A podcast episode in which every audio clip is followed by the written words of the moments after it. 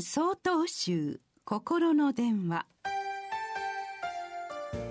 今週は「箱から出ているマッチ棒」と題して北海道光明寺富田大穂さんのお話です。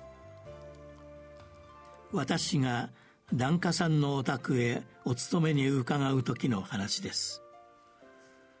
仏壇の前でお経を読む前に準備することがあります。それはろうそくにマッチで火をつけることです。火をつけなければ線香を立てることもできません。仏壇に置かれているマッチ箱を見ると取りやすいように半分だけ出ています。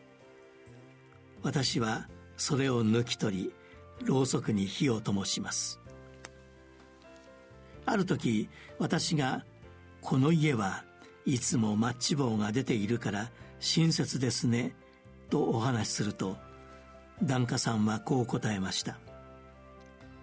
いつでも誰でも仏壇の前に来られたらすぐに火をつけておけるようにしています。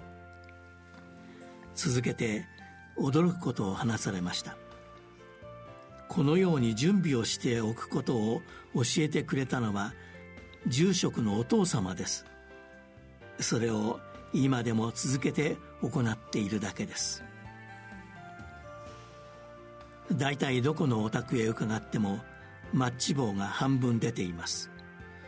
私は当然のように取り出して火を灯していました。それが私の父の教えであるとは考えていませんでした。今まで何も考えずに使っていたことを恥ずかしく感じました。それからの私は取り出してからも同じ状態つまりマッチ棒を半分だけ出して戻します。次の人が使いやすいようにしています。少しのことかもしれませんが実践して継続されている人を拝見すると生かされている教えを肌で感じます。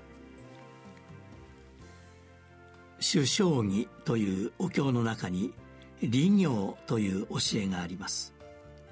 利行とは自分のことは顧みず生きとし生けるもの全てに対して利益が及ぶように巡らす教えです。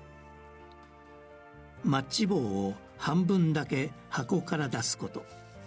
たったそれだけの小さなことでも続けて行うことに生かされる教えがあります。6月30日よりお話が変わります。